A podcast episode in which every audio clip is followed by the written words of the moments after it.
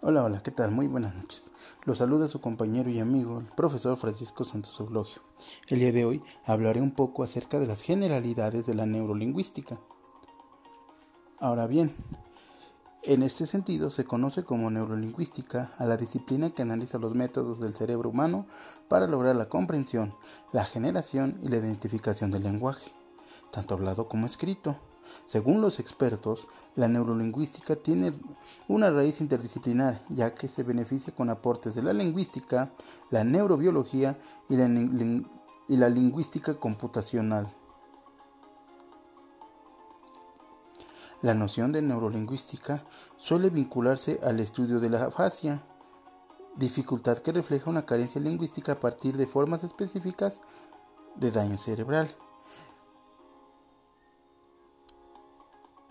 Para una mejor comprensión del concepto, podemos explicar que el cerebro se encuentra dividido en dos mitades, que a simple vista son idénticas, las cuales reciben el nombre de hemisferio izquierdo y hemisferio derecho. El primero es el que utilizamos mayormente cuando estamos creando algo. El segundo es el que se ocupa de cuestiones lógicas y suele presentar una mayor actividad cuando estamos hablando o estudiando matemáticas. Ahora quiero que escuches algunos de los aspectos más relevantes que se rescatarán dentro de la, dentro de la neurolingüística.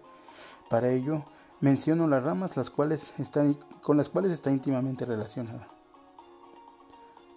Antes de ello, escuchemos, escucha lo siguiente. La lengua se desarrolla tanto a nivel social como individual. Es por ello que la lingüística puede estudiar la lengua en sí misma y analizar su organización y estructura o bien indagar sobre las relaciones que tiene con otros aspectos de la realidad. Dentro de la lingüística interna se encuentra la fonética, la fonología, morfología, sintaxis, semántica y lexicología. Para conocer el objeto de estudio de cada una de ellas. Fonética. Estudia la producción, percepción y constitución de los sonidos o fonos de una lengua quien se encarga de ello es el aparato fonador. Dependiendo del tamaño y la forma de la voz, será de una u otra forma. Algunas personas pronunciarán con facilidad la doble R y a otras les causará dificultades. Esta disciplina trata de abarcar y comprender cada sonido sin importar sus imperfecciones. La fonología. Esta se encarga de teorizar los sonidos, propone descripciones teóricas sobre ellos. Su objeto de estudio son los fonemas. Estos, a diferencia de los fonos, son perfectos, pues viven de forma abstracta en la mente. Allí se alberga una gran cantidad de fonemas que permiten diferenciar y construir signos lingüísticos. Morfología. Al igual que los seres humanos que habitan el planeta, las palabras poseen una historia. Unas son más antiguas que otras. Algunas están por nacer, como los neologismos. Los hablantes determinan cuáles seguirán en uso y cuáles descontinuar mientras que la morfología clasificará las palabras en clases y estructura interna, explicará sus procesos de formación a partir de los morfemas. Una palabra puede originar otras, a este proceso se le conoce como derivación. Sintaxis. Para emitir un discurso efectivo, los signos lingüísticos deberán estar organizados de forma adecuada. De ello se encarga esta disciplina. Explica cómo se relacionan los sujetos con los verbos y complementos con la finalidad de averiguar su funcionamiento. Por ejemplo, un sujeto plural siempre necesitará de un verbo en plural. Semántica. Estudia el significado de cada unidad lingüística que compone una oración o palabra. Mientras la sintaxis dota de un discurso de organización, la semántica le da un sentido, un propósito. Lexicología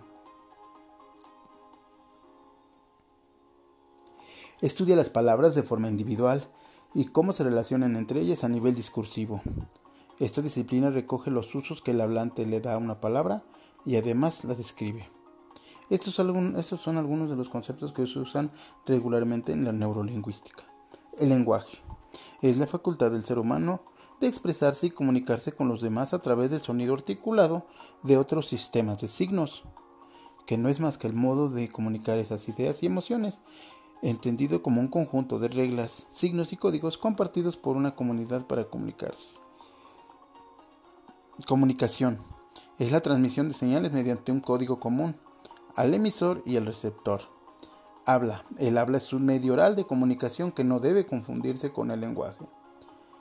El habla refiere a la capacidad de los seres humanos para comunicarse a través de las palabras en relación a la fonación, es decir, los sonidos y articulaciones del lenguaje. El habla, medio vital de comunicación, está compuesto de la articulación es la forma en que se producen los sonidos, la voz, que refiere al uso de la respiración y las cuerdas vocales para producir el sonido. La fluidez, que es el ritmo que se infiere en ella. Al habla, perdón.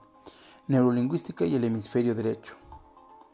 Desde la clásica demostración de Broca en 1861, se aceptó que los mecanismos cerebrales básicos que procesan el lenguaje se encontraban en el hemisferio cerebral izquierdo. Sin embargo, desde inicios se discutió y planteó la posibilidad participatoria del hemisferio derecho, por lo menos en algunas particularidades del lenguaje. Ya Julius Jackson en 1876 había planteado una lesión en el hemisferio izquierdo alteraba la capacidad para hacer enunciados, para expresarse proporcionalmente, proporcionalmente, perdón, y que en estos pacientes le quedaba intacta la capacidad de emitir expresiones que él llamó automáticas así como también se mantenía la participación emocional como factor facilitador de la expresión. Esto suscitó casi de inmediato. La deducción con el hemisferio cerebral derecho podía participar en algunas actividades lingüísticas. El mismo Broca ya había reconocido en 1865 que si bien el hemisferio izquierdo era dominante, también había una importante participación del hemisferio derecho en el lenguaje. Sobresalió rápidamente el hecho de que los zurdos tenían más que otros esta capacidad. Luego las investigaciones posteriores trataron de dilucidar la mayor o menor importancia de ese hemisferio llamado por entonces menor. Actualmente se ha llegado al convencimiento que el hemisferio cerebral derecho participa en forma importante en el proceso de la expresión y la compresión del lenguaje tanto verbal como gráfico. Ahora hablemos un poco en cuanto a antecedentes de la neurolingüística y los más importantes exponentes y estudiosos en esta rama. Pensamiento y lenguaje de Vygotsky. En su enfoque sociohistórico determina el lenguaje como un proceso psicológico superior. Esto implica que se origina en la vida social, que es específico del hombre y que regula la acción del mismo sobre su entorno. Cognición y lenguaje. Son varios los autores que investigan la cognición y el lenguaje. Uno de los más reconocidos y pioneros en este trabajo es Piaget, aunque Piaget también expone la relación pensamiento-lenguaje. En este apartado se centran sus aportes desde los procesos cognitivos, lo cual lo conecta al aprendizaje y a la inteligencia de manera constructivista. Para Piaget, antes del lenguaje existen otros procesos que el niño debe asimilar y adaptar para su desarrollo. Conducta y lenguaje. En este aspecto, Skinner en su obra Conducta Verbal es determinante en su definición del lenguaje, el comportamiento que está mediado por una escucha, quien ha sido específicamente condicionado para mediar el comportamiento del hablante. Para los conductistas, el lenguaje se adquiere como cualquier otra conducta, al seguir dos principios, control de las condiciones del ambiente y la crianza, y el refuerzo de las conductas de aproximación al lenguaje adulto. En otras palabras, el ambiente es el que condiciona y refuerza la conducta verbal, los estímulos constantes en el entorno y el refuerzo social inmediato permite que se genere y, permite que se mantenga la conducta verbal. Bueno, creo que esto sería todo mi, mi aporte en cuanto a neurolingüística. Espero por escuchar les, les guste y espero también que nos sirva de algo para poder desarrollar de una mejor manera el trabajo comunicativo que debemos llevar en nuestros respectivos salones. Excelente noche para todos.